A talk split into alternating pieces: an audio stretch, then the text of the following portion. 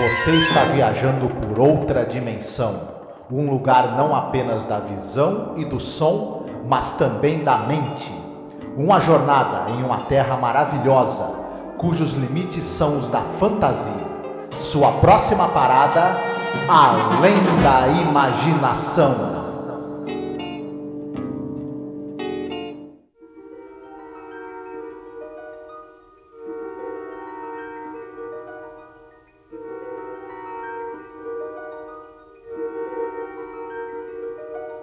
Olá, ouvinte, seja bem-vindo à Zona do Crepúsculo. Eu sou Angélica. E eu sou Marcos. Hoje o episódio que nós iremos tratar se chama Steel, que é escrito pelo Richard Matheson, que é um colaborador muito famoso de The Twilight Zone. Mas antes da gente começar o episódio, a gente vai tocar aqui a vinheta de apoio, tá? Não adianta, escuta e por favor, se puder, nos apoie. Olá, eu sou Angélica. E eu sou o Marcos. E hoje nós viemos aqui com um pedido muito importante para você que nos acompanha nesses quase 14 anos de podcast. Nos últimos tempos, o apoio que vocês têm dado para a gente tem sido muito importante, tem nos ajudado muito e a gente pensou numa meta para poder modernizar a aparelhagem que a gente tem para poder começar a fazer lives. Volta e meia fizemos algumas lives, principalmente agora durante House of the Dragon, né? E quem nos acompanha sabe que nosso equipamento ele é muito rudimentar. E dessa vez a gente quer tentar chegar numa meta aqui para poder pegar um bom notebook para que eu possa fazer as lives com o Marcos, fazer lives semanais, a gente gerar mais conteúdo, fazer mais coisas ao vivo, ter mais interação com os, os nossos ouvintes e espectadores. E óbvio, né, para você ter um notebook melhor, não é o computador positivo que eu tenho aqui na minha casa, é uma coisa mais cara, né? E detalhe, nem é um notebook de ponta, assim, o melhor notebook gamer, nada disso. É apenas um notebook onde eu possa fazer as lives, eu possa mostrar os vídeos, não travar, né, durante as lives. O ideal é que a gente tenha o dinheiro no local que não cobra a taxa, porque aí você estará ajudando a gente, né, e não enriquecer algum banco ou alguma né, operadora. Na verdade, um computador melhor também vai agilizar a edição dos programas, né? Exatamente. Então eu peço, Marcos também aqui, que você nos apoie, tá? Como você pode apoiar? Você pode apoiar pelo Apoia-se, mas o Apoia-se tira uma cota, né? Tira um valor. Ou você pode apoiar via Pix também. Nos ajude a atingir essa meta tá certo? Então a gente deixa aqui um beijo muito gostoso, um abraço muito apertado. Fiquem todos muito bem, se cuidem. É isso, não deixe de nos apoiar, tá? O seu apoio é fundamental para que a gente possa fazer mais lives. Se você está acompanhando aí, você vê que a gente tem feito lives, né?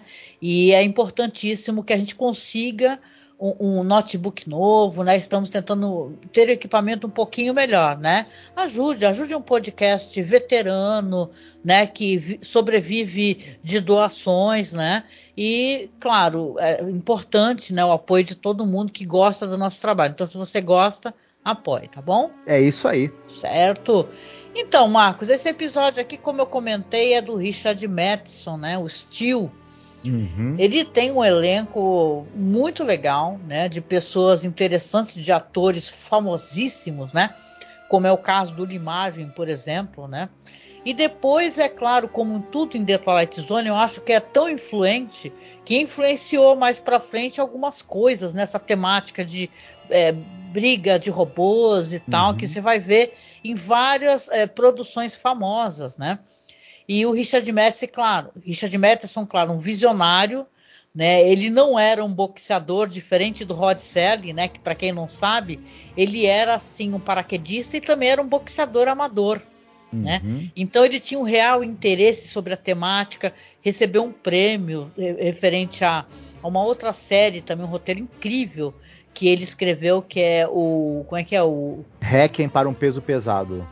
Isso, Requiem para um peso pesado, que é um episódio premiadíssimo. Ele é muito reconhecido enquanto um roteirista. E curiosamente aqui o Richard Madison que traz essa temática de boxe e, claro, futuro, né? Uma distopia, né? Futurista. Sim, é, é interessante a gente dar esse background que você citou, que o Rod Selling ele foi boxeador amador, ele gostava muito do esporte, escreveu esse roteiro do Requiem para um peso pesado, né? Que é considerado uma das melhores é, entradas do mundo do boxe no audiovisual até hoje. E também é interessante a gente situar um pouco a época, e, e porque o boxe ele estava, você tinha ali nos anos 50, final dos anos 50, início dos anos 60, a televisão popularizada, né? Quase todos os lares americanos tinham uma televisão. Alguns esportes estouraram, né? É, viraram preferência na televisão. O boxe é um esporte que cresceu demais nessa época por conta de ter as lutas televisionadas. Então os boxeadores viravam ídolos nacionais, né? É, Mohamed Ali, vou citar um exemplo famoso de alguém que teve a imagem muito explorada pela televisão, né? E outra coisa também, o, no cinema, o, o, o boxe era também um, um, um, tema muito próximo dos filmes no ar, porque você tinha essa coisa do fato de que as lutas, você tinha na, a intromissão ali dos mafiosos, do dinheiro que era que era de, lutas arranjadas. Então esse plot ali da relação do esporte com o crime aparecia muito nos filmes no ar dos anos 40, 50 e 60. Uhum. E o Richard Madison ele acaba é, fazendo um pouco essa mistura, né? Nesse episódio, pega essa, essa coisa das lutas arranjadas e do envolvimento dos bookmakers da máfia e também com, a, com uma coisa meio cyberpunk. E é interessante a gente também citar que o Madison, ele já falamos dele, né? Já que você citou o nome dele, ele é aquele cara que tem apenas simplesmente 16 episódios, né? Ao longo das cinco temporadas tem roteiros dele. É, é um cara que tem a marca dele em Além da Imaginação. E além de Além da Imaginação, ele também fez coisas como os roteiros ali que o Roger Corman para os filmes do Edgar Allan Poe, né? Da série de, de filmes do Edgar Allan Poe para o Roger Corman, enfim, o cara um, fez o roteiro ali do primeiro filme do Spielberg, o Encurralado. Vai, vai longe, né? Se a gente começar a falar do, do, do, do, do Richard Matheson aqui, a gente não para mais. É verdade, esse realmente ele tem uma carreira muito relevante, né? Se eu não me engano, ele é o roteirista que mais, que, ah, depois do Rod Selling, nessa temporada que mais tem roteiros. Se eu não me engano, o diretor, o Don Wise, também falando rapidinho dele, ele é o único episódio que ele dirige na série, né? Ele Interessante. É um, é um cara que já era conhecido da TV, né? De muitos episódios da TV, né? Assim ele era um cara que ele, que ele dirigia tudo e mais um pouco. Ele, ele tem uma longa lista de episódios de TV em todos os gêneros possíveis. E ele fez muitas séries que passaram no Brasil. Por exemplo, Chips, Havaí 5.0, Ilha da Fantasia, é, Batman, Kolchak. Então o público brasileiro da nossa idade provavelmente assistiu alguma coisa dirigida pelo Don Wise. Tem duas curiosidades também. Ele dirigiu episódios da série de TV do Fred Krueger, que pouca gente deve ter assistido, mas houve uma série de TV do Fred Krueger. Né? Ah, do que você chamou a atenção aí, eu queria só mencionar, né? porque é importante a gente, o, o ouvinte que está aqui, né, nos escutando no podcast ou assistindo pelo YouTube, que nós gostamos muito de resgatar essas séries clássicas. E a gente falou sobre Kolchak, viu? Uhum. Então tem episódio sobre Kolchak, tem Night Stalker e é maravilhoso. Porque se você não sabe o que é Kolchak, né? É um investigador, né? Uma série de investigação que ela tem uma vibe meio humorística, que simplesmente é a referência para Arquivo X. Uhum. O, o, cara que escrevia, que criou o Arquivo X, era fã de Kolchak, né? Então Sim. vale muito a pena conhecer, uhum. né? Para conhecer toda essa gama de, de, de séries antigas e interessantes e divertidas, né? Agora, eu, já que a gente está falando sobre essa, o quanto esse cara ele era ele fazia muitos gêneros diferentes, o, o Don Wise, eu acho também que, você vê, ele fazia fantasia, policial, humor, tudo na televisão que você precisasse, esse cara dirigia.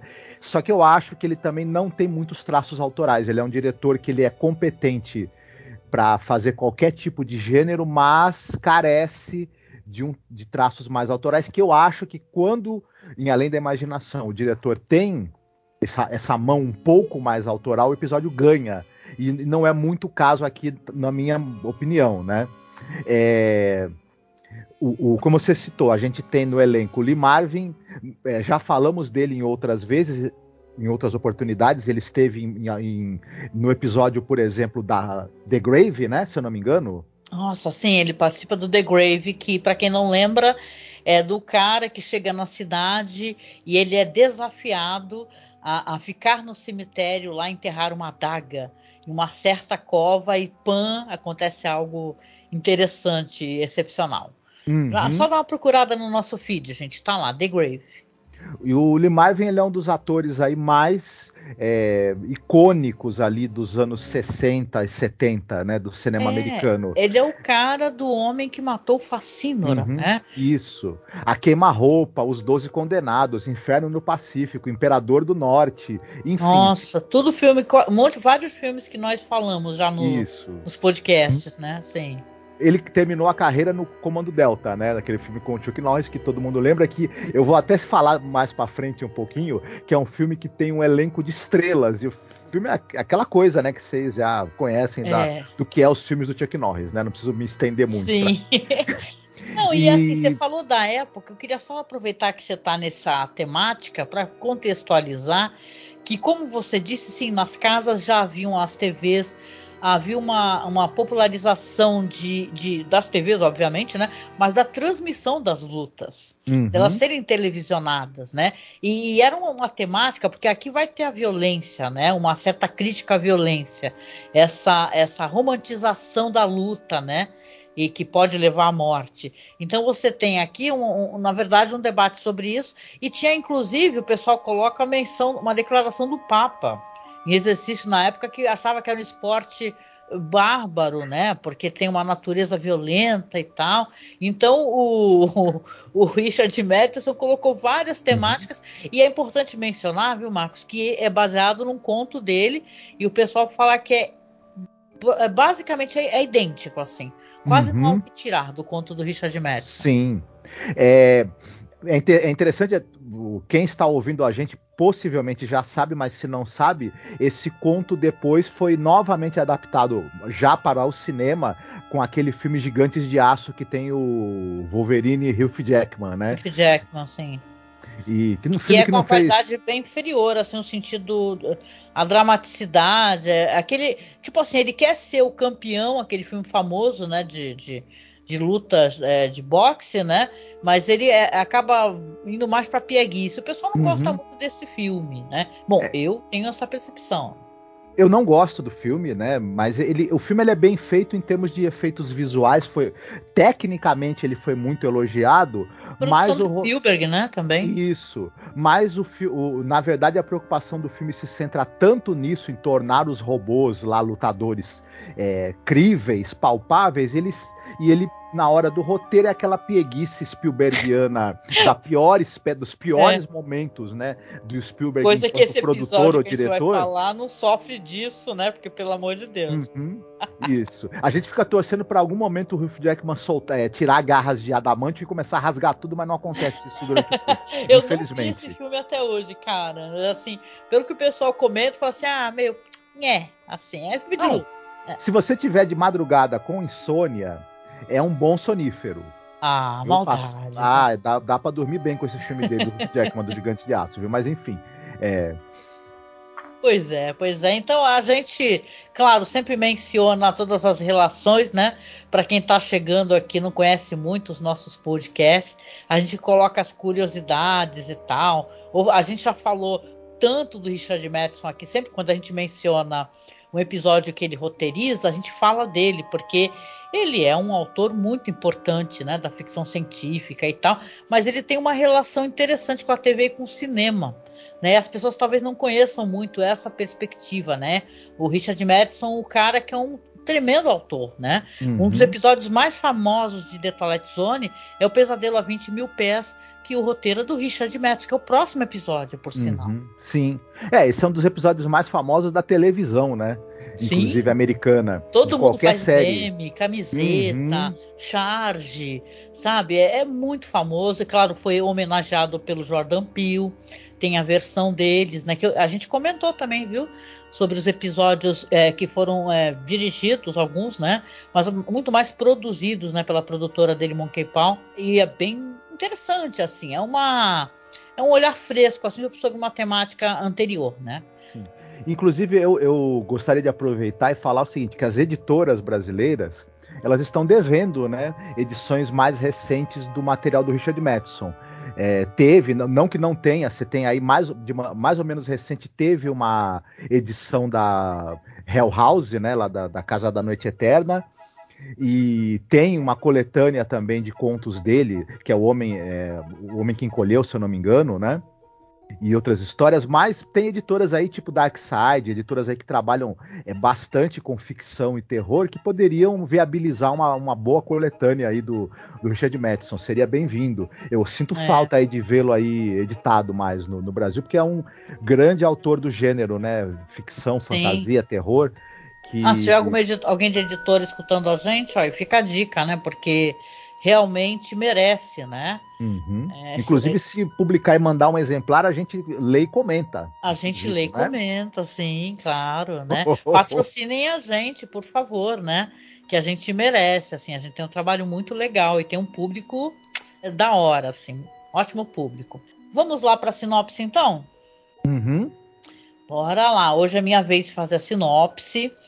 E eu vou tentar, né, fazer uma, uma síntese, né, do, do assunto. Assim, apesar que o episódio, acho que é um episódio que ele é, é ele não tem muitas, é, né, muitos meandros para a gente ficar, né, rodando na sinopse, mas vamos lá. O ano é 1974. Você vê que já é um futuro, né, um futuro próximo, né? O boxe agora ele é lutado apenas por androides, robôs, né? Ele foi criminalizado, o esporte agora somente são né, máquinas que lutam. E vemos então o ex-boxeador, que é o Timothy Kelly, que ele é apelidado de Steel, porque ele era um peso pesado, né? Nunca tinha sido derrubado, era chamado de aço, né? E ele cuida de um robô, administra um robô cujo modelo é B2, chamado é, Beit Maxo.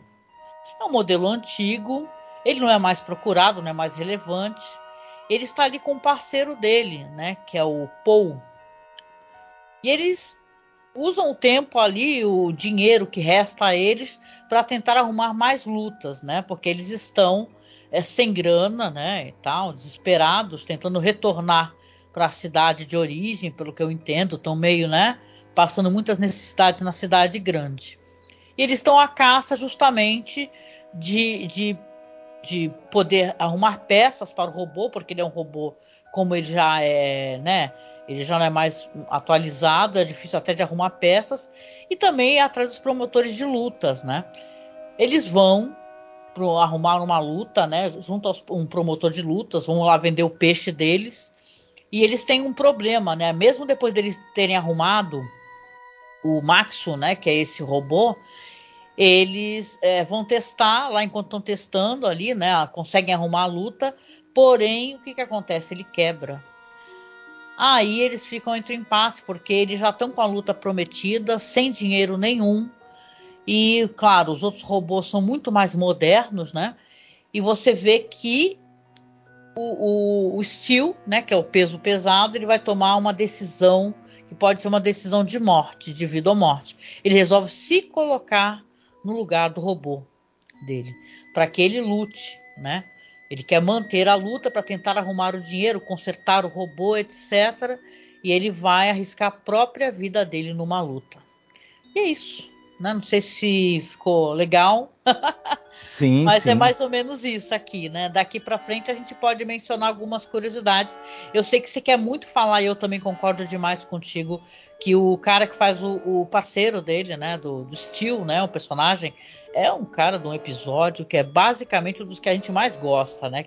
A gente viu o Joey Mantel naquele famoso episódio Nervous Man in a 4 Dollar Room. Eu não lembro se é da segunda ou terceira temporada, não vou lembrar, mas para mim uma das esse episódio, o Nervous Man, é uma das maiores atuações que você tem em toda a série além da imaginação que é aquele famoso cara, personagem lá que ele tá é, conversando com o próprio reflexo dele no espelho, e, e, no espelho ele tem um reflexo dele que é uma pessoa melhor, né? E o, enfim, o reflexo quer tomar o lugar dele para ver se conserta a vida toda errada que ele tem. Uma atuação absolutamente incrível. Sim. Não, e esse ator, ele, ele, é, ele tem uma relevância no cinema, mas é quase nunca, na verdade, como protagonista, né? É, ele era. Ele, ele tá no, no, no, no, nas, no Chinatown e na continuação de Chinatown também, que é a chave do Enigma, que ele faz o Wash. Né? E, e ele era um cara também da televisão. Ele tem uma carreira de mais de quatro décadas na TV e ele tá em tudo que é série que você possa imaginar, por exemplo, Dr. Kildare e FBI, ele está na série The Loner do próprio Rod Serling. É, Sim. Ele tem muitas participações em séries de policial, séries de investigação policial, de detetive. É, e sempre, para mim, é um coadjuvante que ele sempre marca. Ele tem uma atuação muito marcante. É um, para mim, um dos, dos, grandes atores que você tinha na TV americana aí, dos anos 60 e 70. É. É, embora fosse um cara que ficava mais como coadjuvante. Mas quando ele, dá uma, vezes... ele dá uma humanidade ao papel, né? Ele... Sim. Ele traz e aqui, uma ele é meio que a escada pro Lee Marvin, porque como você mesma falou na, na sinopse, em determinado momento o Lee Marvin ele vai encarar, né, ele vai fingir que ele é um robô e encarar a luta com uma máquina, né? E esse e, e, o personagem que é o amigo dele, que é feito pelo Joey Mantel, tenta de todas as maneiras é, impedi-lo, teme pela vida dele, né? E é interessante como os dois atores, eles vivem, é, é, eles brigam, né? Discutem e meio que, que são ríspidos um com o outro o tempo todo durante o episódio, mas um certo afeto e amizade transparece também. É, na Sim. atuação dos dois tem essa camada. É, o, o, episódio ele não tem talvez os recursos de dinheiro para fazer uma, os efeitos da época também, os efeitos especiais para que essa coisa dos robôs seja uma coisa crível, né? Você uhum. tem a uhum. maquiagem do William Tanto, ela é meio bizarra, mas eu acho que ah, é meio é você tá sendo gentil assim, porque assim a gente tem que falar porque é muito dá medo. Uhum. E o William Tanto, o que, que fez? São ouvintes, são atores que estão interpretando robôs, né? Aliás, muito bem, tem ali uma movimentação muito boa durante as lutas, inclusive. Mas o que, que o William Tuttle fez? Que ele é um, um maquiador que coloca prótese também de uma maneira fascinante, né? Mas aqui ele apenas aplicou uma máscara de borracha e deixou umas, uns olhos escuros, assim, sabe? E fica uma, um rosto sem expressão, uhum. meio não vou dizer que é uma carranca, né? Porque eles não estão mostrando os dentes, mas é uma face assustadora, uhum. né? Então esses uhum. androides pensados para esse para essa história aqui pelo William Tuttle, que é o cara que fez as máscaras de uhum. The Masks, ah, o Eye of the Beholder. Então você tem aqui uma, máscaras estranhas, uhum. né? E, é... claro, os atores estão ótimos, a movimentação. Eu, eu ia até comentar rapidinho que você falou uma coisa legal. Você viu que é um episódio que não é um episódio de altíssimo orçamento, mas o jeito como ele usa enquadramento de cena, entendeu? Uhum. Porque você vê ali, é sabido que eram pouquíssimos figurantes para assistir às lutas, mas o jeito como ele enquadra a cena, como ele movimenta, nunca dá a impressão que tá vazio. Isso é ele... é muito legal ele pega um pouco também do noir, né? Porque você tem essa coisa é, do submundo ali das lutas combinadas, né? É, que esses robôs eles, eles, eles, eles, eles lutam ali meio que no submundo das lutas que o, tem os bookmakers e, e a gente até imagina que, um, que, o crime organizado também já está com os dedinhos ali, né? E Sim. as máscaras do, do, do, do que que os, que os, os atores usam para parecerem robôs, é, também elas são bizarras porque elas têm aqueles inchaços e deformidades que você via nos rostos dos, dos lutadores que por causa do, dos socos, né? Que eles levavam seguidamente nas lutas. Então, é, a máscara tem isso também. Torna mais bizarro ainda, são aqueles rostos muito marcados, né? Sim. E eu achei muito legal isso. E o, o, a cenografia do episódio ela pega um pouco essa coisa desse lado decadente da cidade, né, que é muito característico do cinema noir. Ela faz uma certa evocação desse, dessa conversa que tinha entre a linguagem do cinema noir e os filmes de, sobre boxe da época aí dos anos 60, 50 e 60. E isso é bacana é, apontar isso, né? A própria presença do personagem do, do, do Lee Marvin, né? Que é esse é, uhum. lutador decadente. E eu, eu gosto dessa coisa de ele tem uma ele transmite uma certa decadência, claro, né? Ele é um cara que não pode mais lutar, as lutas estão proibidas e as lutas entre humanos, né? E ele perdeu o rumo e a gente sente é, essa desolação que o cara tem, que ele, ele queria estar tá no ringue, queria estar tá lutando, que é o que ele sabe fazer e ele tá lá meio que contando migalhas das lutas que ele consegue arranjar com o robô que ele, o amigo, tem, que é um robô já ultrapassado, obsoleto, né? né? Uhum. Ele se sente desimportante, né? Porque ele era chamado de aço, né? Uhum. Então é, é, legal essa dinâmica realmente que o Limagem tem com o Germantel, né? E você vê uma situação que, que é uma situação desesperadora, porque ele sabe que se ele lutar, ele pode morrer, porque é uma máquina, né? Uhum. E a máquina pode destruir. Imagina o soco de, uma, de um robô, né? De um androide, Sim. né? E, e cara, querem... é, é, legal, é muito, é muito antecipada essa cena uhum. da luta, com certeza. E é uma coisa de orgulho, porque o próprio o, o colega dele, né? O Paul, né, que é o Joe, Joey Mantel, fala que ele não precisa lutar, na verdade. Eles podem tentar, porque ele, o, como o robô dele está obsoleto e está com um defeito, e eles precisariam de um dinheiro para consertá-lo, né, e para atualizá-lo também. O Paul fala que eles podem tentar conseguir o dinheiro emprestado com algum parente, só que tem essa coisa do, do, do, do personagem do Kelly, né, do Lee Marvin, ele tem orgulho também, ele não quer, ele já, ele não quer mais continuar pedindo dinheiro emprestado para consertar a, o robô deles, né? Ele quer é, meio que recuperar um pouco do brilho dele e, e, a gente sente que o cara quer ter o gosto de estar tá no ringue de novo. Né? É claro. Ele, é, ele, ele, quer se sentir importante, ele mais do que tudo ele quer se sentir vivo, né? Uhum. Algumas pessoas fazem uma leitura e aí eu te pergunto se é quase que um, uma tentativa de se, né, de suicídio dele, né? Se ele tá uhum. falando assim, ah, eu, eu, não tenho mais importância no mundo, então, né, eu vou para vou apanhar no ringue. É. Porque ele sabe que ele não uhum. tem chance contra uma máquina, né? Sim, ele sabe que vai perder a luta, embora mesmo perdendo ele vá ganhar um cachê ali, mas ele sabe também que eles vão conseguir algum dinheiro, vão consertar esse robô, mas ele vai continuar sendo obsoleto. À medida que ele for sendo usado nas lutas, ele vai quebrar de novo. E ele sabe que a única coisa que ele sabe fazer na vida é lutar e, tá, e as lutas são proibidas. Então, ele já enxerga para ele um futuro uma ausência de futuro. Então, meio que aquilo é também uma tentativa de suicídio. Ele pensa, vou pelo menos morrer no ringue, lutando do jeito que eu, que eu, que eu queria ter vivido, né? Uhum, Mas, uhum. né, a gente já pode até adiantar que, na verdade, ele não vai morrer, né? E eu acho que, que é, o fato de que da, da, dele não dele ele vai ficar muito machucado, né? Mas eles vão conseguir é, receber o dinheiro, metade só do dinheiro, né? Porque a luta tem que acabar mais cedo, porque ele não aguenta ir até o último round é. com a máquina. Teria mais é. rounds, né? Só que ele acaba caindo, né? E, a, claro, é feita a contagem, ele tem que sair do, do ringue e sai sob os protestos, né? Uhum. O pessoal xingando e falando, ai, vai para lá, você é velho, né? Vai pro lixo, né? Agora você imagina, isso é claro, é uma é um subtexto assim que você pode fazer a leitura de, de, de, como você não tem lugar no mundo, né? Quando você fica velho, quando você fica esquecido, né? Então você não apenas a máquina que a pessoa está xingando, mas ele também sente que não tem mais relevância uhum. no mundo. Né? Ele está ferido e tal, e é chamado de lixo. Ele uhum. merece ser esquecido como a máquina. Né? Então, é claro que a gente faz uma leitura né, sobre isso daí, mas o Richard Madison, com certeza, ele quer trazer uhum. esse espécie de Sim. debate, né?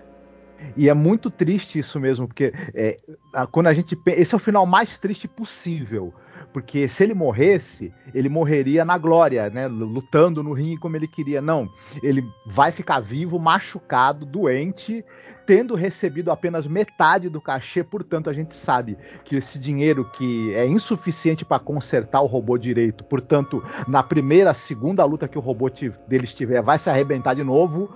E, ou seja, eles estão condenados realmente a, a, a, a viverem nessa, continuarem vivendo ali sem recursos sem futuro. É, é muito triste mesmo. É, é. esse... Final meio aberto, né? Termina com ele deitado no chão, com a cabeça no colo do amigo dele, ele falando: Olha, vou tentar, vamos tentar arrumar essa peça para o robô, para a gente continuar, uhum. né? E é triste porque você lembra daquela expressão corrida de ratos, né? Ele vai continuar nessa corrida de ratos que você vai ganhar um pouquinho de nada para poder sobreviver, para ganhar mais um pouquinho de nada para poder sobreviver, né? E uhum. assim termina, né? Então eu acho que é um episódio que realmente ele tem muito o que se refletir, né? É, é, é, que é assim, ficção científica, ela tem esse lugar dentro uhum. da, da, da, sociedade que é um lugar de, às vezes assim mesmo, de uhum. tristeza para você refletir a sociedade, né? Para que caminho está indo essa sociedade? Uhum. Por que, que, é, que, me lembra um pouco de, de Obsolete Man, né? Que o uhum. cara é obsoleto porque ele gosta de ler livros, porque ele gosta de coisas que não tem mais relevância e não tem mais lugar naquela sociedade, né? Então eu acho que tem uma leitura possível nesse sentido também, né? Uhum. É, o, o, esse episódio ele, ele fala muito mais até nas entrelinhas do que na história em si dele, né? As entrelinhas dele, a, a, essa leitura que você, você, acabou de fazer da obsolescência, né? De como você pode em vida ainda é, se tornar obsoletos por causa de mudanças nas sociais, né? Mudanças que a sociedade tem e, e que a tecnologia traz, né? Você vê hoje, hoje a gente está vendo o, aí o medo, por exemplo, dos artistas visuais é, frente ao, ao, aos, aos desenhos e pinturas e ilustrações feitos com um aplicativo de inteligência artificial. Você veja sim, só, né? Sim o, a, o medo que as pessoas têm de se tornarem obsoletas nos, nas suas funções e substituídas por máquinas. Esse debate é um debate muito interessante, claro, né? Mas eu acho que é que nem quando o pessoal falou que tinha como utilizar é, atores, é, sabe, de captação e não a pessoa, uhum. um negócio assim, né? E aí a, a, tem uns filmes, as, as, pessoas querem ver o ator ou a atriz, Sim, né? Uhum. Então é, eu acho que também, uhum. de certa maneira, com a arte, com os desenhos, também vai ter essa, uhum. essa camada de humanidade, né? Que o pessoal quer isso daí, o pessoal uhum. sente Sim. necessidade disso, né? Penso. Eu até eu até dando um pitaco sobre isso, mas não me estendendo, né? É, as pessoas não têm que ter medo, por exemplo, o, uma, o, a, inteligência artificial ela não vai, ela não consegue pegar um texto jornalístico e criar uma ilustração criativa para ele.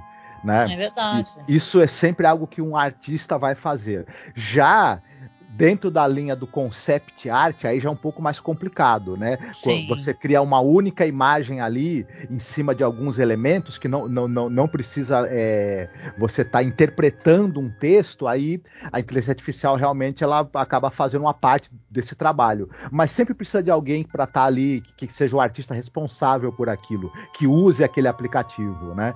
É verdade. É, não, e me lembrou até uma coisa interessante. A gente né, acaba falando de outras coisas que têm relação. Porque eu lembro que, claro, essas bandas assim de K-pop, de J-pop, fazem muito sucesso, arrastam multidões, né? São muito queridas, né? E mais, é claro, tem a questão humana. Então, essas pessoas das bandas, né? Os meninos, as meninas, eles acabam sofrendo toda essa pressão. Tem casos de suicídio, tem casos de depressão óbvio, né? Todo ninguém é, né? A gente, eu ia até falar, a gente não roubou, né? Mas a coisa é que já hoje em dia já tem e já está sendo criado. Eu até vi na, não sei se foi da BBC, mas eu estava vendo um documentário que justamente é, é, uma banda de meninas assim, todas feitas pelo, é, por inteligência artificial e tal, com visual todo feito ali na, no computador, né, que interage de maneira quase humana, né, mas claro que é tudo programado, né, tudo inserido para eles terem, elas terem respostas X, Y, Z. Então é, é, um debate muito interessante, né? Mas eu acho que o, o, o, ser humano ele sempre acaba buscando a humanidade, né? Não deixa de ser um assunto muito interessante, né? Eu acho que é esse episódio muito relevante, apesar de não ser um dos meus favoritos, veja bem. Uhum. Mas eu acho que todo o assunto que ele, que ele, que ele incita a gente, ele é legal. Uhum. E, e com esse especificamente é, a gente voltou para esse formato que é o formato de 20 e poucos minutos, 30 minutos. Eu acho, eu senti que poderia ser um pouco maior. Esse uhum. daí seria um episódio de uma hora que eu acho que ele, ele nos entregaria mais detalhes sobre esse homem, sobre essa questão toda, sobre esse mundo aonde é proibido, por exemplo, você ter humanos lutando, mas o pessoal assiste robôs lutarem até a morte, né? Então, interessantes, uhum, né? Sim. Não, eu concordo com você. É, o desenvolvimento desse personagem do Lee Marvin e do personagem também do Joey Mantel seria interessante mesmo. E mais é, acaba concentrando dramaticamente também, né? Eu Sim. acho que esse episódio, é, como eu até tinha comentado antes, é, ele, a, o contexto e, a, e, o subtexto que ele tem é, é, muito rico e muito interessante. Ele, talvez, a direção, para mim, ela carece um pouco de uma, de uma nota um pouco mais autoral. É apenas isso, mas em, em, em geral é um excelente episódio. Eu, eu, eu também gostei eu, muito. Eu gostei da direção. E assim, é legal lembrar né, que os robôs e androides já foram mencionados várias vezes em The Twilight Zone, desde a primeira temporada. Tem aquele episódio lindíssimo, né? Que é o The Lonely, né? Do cara que vive sozinho num planeta prisão e acaba recebendo uma companheira que é um robô. Tem um que a gente iniciou a temporada, que é o In His Image que é o cara que acaba descobrindo que ele mesmo é um androide, né? uhum. né? Tem o The Lateness of the Hour. Esse daí já é um daqueles episódios de VHS, que a imagem é bem é, é, é ruim, né? Que o Rosselli odiou fazer isso, né? Tudo filmado ali ao vivo, ali, uma uhum. qualidade bem baixa, ele não gosta. E tem vários episódios uhum. aqui que tem né, na série. Sim. Tem robôs androides. O, o Rod Selling, ele, ele, só pra gente não se estender muito também, mas acho que é interessante citar isso. Você tinha muito essa coisa, até na época, nos 50 e 60, dos, dos robôs mesmo com aparência mecânica. Você lembra do, do, Perdidos no Espaço, por exemplo, que é tão famoso. O, o Rod Selling, por ser uma pessoa que gostava muito de drama, né? Ele pre dava preferência por androides, né? Robôs que tinham aparência humana e, de, de certa forma, uma inteligência humana, né? E interessava muito para esse, para ele esse tema do, da, do, de uma máquina que tivesse é, um, uma mente, sentimentos humanos e da relação do humano com aquilo, né? Então, uhum. o robô como espelho do ser humano, na verdade, dos dramas e, e limites, né, da condição humana. É isso que interessava para o Rod Selling nessa temática e que ele usou em diversos episódios né, da série. Certo. E aí, vamos lá para a parte de recomendações. A gente está mantendo aqui esse formato de cada um recomenda um material que a gente acha complementar, que acha que né, engrandece o episódio, melhora. É, é uma coisa para a pessoa conhecer, assistir ou talvez reassistir. Qual seria aí a sua recomendação, uhum. Marcos? Eu vou roubar, vou, vou recomendar dois filmes, posso? Claro. Um deles é um filme de 2019, que é o filme Alita Battle Angel. Hum, adoro, nossa, muito legal. Você hum. tem um mangá, que é o Gun, né? O Alita Battle Angel. mangá muito bacana, vale muito a pena também, foi publicado no Brasil. E o James Cameron comprou os direitos e acabou sendo dirigido pelo Robert Rodrigues. E o filme trata justamente de um sujeito, de, de uma androide é, ela é resgatada por um, por um cara que ele, ele trabalhava, né? É, com essa coisa dos androides mesmo, ele, ele, ele era um sujeito que ele é, montava androides, né? Ali tem um androide de combate, mas ela acaba meio que no filme funcionando como uma espécie de substituta para a filha que esse cara perdeu. Ele secretamente também é, trabalha como caçador de recompensas, porque nesse futuro os androides eles são usados em jogos também, em esportes, em lutas. E só que alguns deles também são usados para o crime. E aí você tem o, o, os, os, caras que caçam esses androides que acabam sendo usados pelo crime organizado. Nesse contexto todo, você vai ter aí a Alita. É, que é essa androide que o cara encontra, né? Uma, uma que era, que, que era usada no, num, na, numa cidade flutuante, né? É, onde vivia a elite, né? E você vai acompanhar todo esse drama de, de, dessa, dessa androide que, na verdade, também tem o cérebro de uma jovem, né? A inteligência artificial de uma jovem e que vai ser uma espécie de substituta para a filha que esse cara perdeu.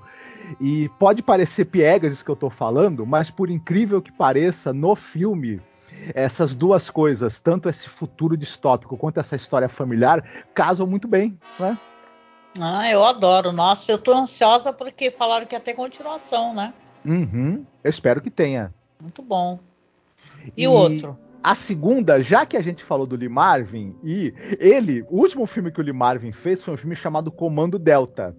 E eu vou. É um filme que passou muito na televisão e tudo mais. É um, é um, famoso filme em que um grupo de terroristas árabes, né, sequestram um avião e um grupo um comando super especial das forças antiterroristas da Casa do Chapéu é chamado para enfrentar essa situação terrível, né? O líder é o Lee Marvin e também um do o, o principal super soldado ali do Comando Delta é o Chuck Norris. E tá um daqueles filmes, né, dos anos é, 80, né? Todo mundo já conhece aqueles filmes de ação, é, bastante, né? Da, da, da, Golan Globus, né? Então, o pessoal sabe do que, que eu estou falando, né? O tipo de coisa que eu estou falando. Mas a curiosidade desse filme é que é um, tinha um monte de astros do cinema precisando pagar suas contas. Então eles estavam no filme para ver se ganhavam algum dinheiro para pagar a conta atrasada. claro, né? Porque senão não estariam lá. E aí você uhum. tem o Lee Marvin, o Martin Balsam, o Robert Forster, o Robert, o George Kennedy, a Hannah Shigula, a grande estrela dos filmes do Rainer Fassbender, o Robert Vaughan, a Shelley Winters. Então você vê a quantidade de grandes atores e atrizes que tá nesse filme, que no final das contas é uma daquelas bombas de ação dos anos 80, né? Enfim. Mas é divertido até de ver esse pessoal pagar o certo mico, né? De estar nesse filme. Enfim. ah, muito legal, muito legal. Uhum. E tem o Chuck Norris chegando de motocicleta e quando o Chuck Norris chega, tu já sabe que é, a contagem de mortos do filme vai de 0 a 100 em poucos minutos, né? Impressionante. Ah, Chuck Norris, o homem que ele abre arquivo raro só de olhar para o arquivo, né? Uhum. e você, Muito quais são as suas recomendações? Olha, eu vou recomendar um só. Não vou recomendar pensando na temática de robô, mas sim pela questão de luta, né? Porque eu não lembro, acho que se eu já recomendei esse filme em algum programa, né? Que a gente tem vários projetos, né? Mas eu lembro que esse filme que eu vou recomendar, que é o Warrior, né? O Guerreiro, que é um filme de 2011, que é dirigido pelo Gavin O'Connor. Ele, na época, para mim foi muito surpreendente, porque eu não curto assistir luta, assim, MMA, boxe e tal. Não é minha praia, definitivamente. Mas eu comecei a assistir esse filme, não sei por qual motivo, né? Tive curiosidade na época, fui assistir.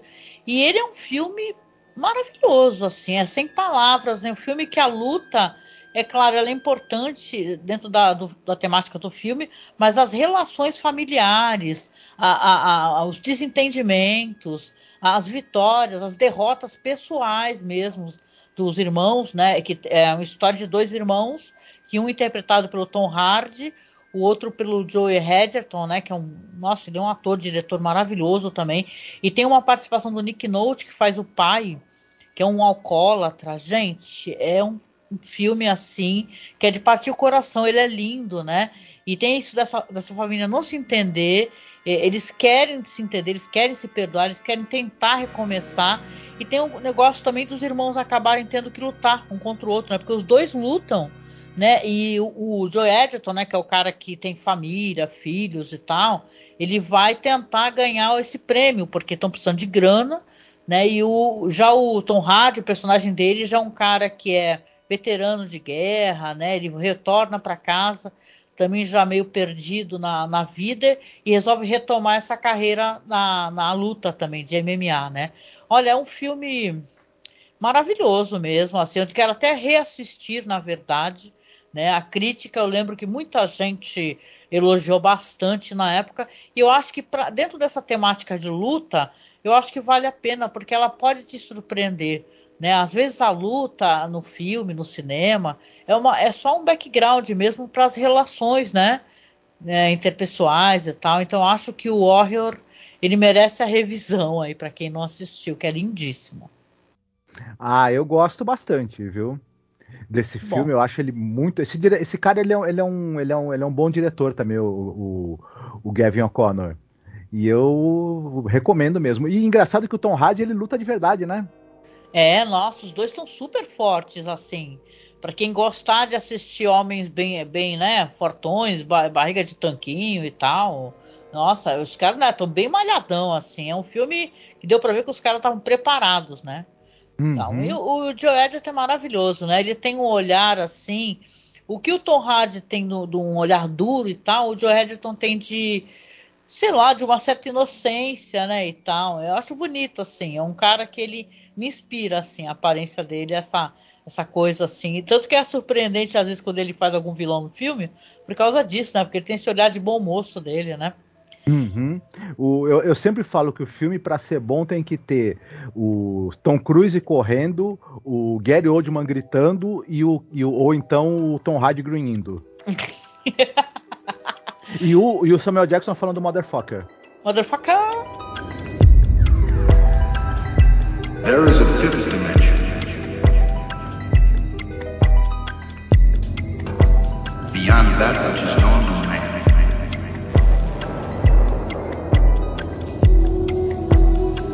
It is a dimension vast as space. Dessa vez você que vai escolher a música, né? Uhum. O que, que, você escolheu para tocar no finalzinho lá no nosso podcast, né? Porque no uhum. YouTube vocês sabem, né, gente? Não pode. Mas ah. lá no podcast a gente sempre toca uma musiquinha. Que música uhum. vai ser? Tinha um, um, famoso boxeador peso pena, se eu não me engano. Ele era Arturo Gatti. Ele era, ele era um boxeador ítalo-canadense que ficou muito conhecido e tal. Chegou a ser campeão mundial e tudo mais. E sempre que ele entrava no ringue, ele usava de. Ele era chamado de, de, Thunder, né? Inclusive. Ele usava uma certa música de uma certa banda chamada ACDC. A música é Thunderstruck. Ai, né? que da hora, hein? É, ela tava com essa música, da hora, hein? É, e ela ficou. E essa música, por conta, né? Do, do, do, do de, de ser o tema do, do, do, boxeador, do Arturo Gatti, ela ficou muito associada ao boxe. Então... Ah, uhum. Thunder. Tananana. Nossa, muito bom, muito bom. Você tem a vibe certa aí, muito bom. É isso, gente. A gente vai chegando no finalzinho do nosso podcast aqui. Claro, se você está gostando do que a gente faz, nos apoie, tá? Seja pelo Padrim, seja pelo Apoia. Se eu faço um Pix pra gente, nosso Pix é super fácil, é só colocar apoio masmorra@gmail.com que vai chegar. Tá numa conta lá da Caixa Econômica que a gente está deixando para juntar o dinheiro para o nosso notebook, que estamos precisando, gente, atingir a meta mensal. Né? A gente colocou uma meta de tipo 1.500 por mês, né? No Apoia-se, né? Mas quem quiser apoiar a gente direto pelo Pix, a gente agradece de coração.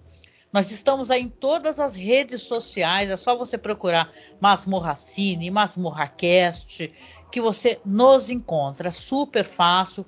Curta as nossas páginas, siga a gente no Instagram. É só você ir aqui nas redes sociais, aqui logo abaixo, que você vai ver. Direitinho é só seguir, tá? E dá o feedback pra gente, conta pra gente o que, que você achou do episódio, tá? E vocês sabem, a, a gente já avisou várias vezes, mas não custa avisar novamente que todos os episódios da série nós criamos um canal no Telegram. Então é só você acessar via Telegram ou então ir lá no OKRU, tá? Vai ficar linkado logo abaixo aí. Mas como o YouTube ele é meio chato com essas coisas de link, o pessoal está comentando que o YouTube está derrubando os links. Vai lá no nosso site, tá? masmorracine.com.br ou masmorracine.wordpress.com o link está dentro da publicação, vai ficar lá salvo, você pode assistir quando você quiser, tá?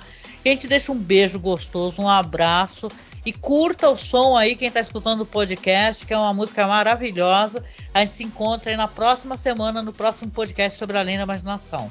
Fiquem bem, se cuidem. Um beijo, tchau, tchau.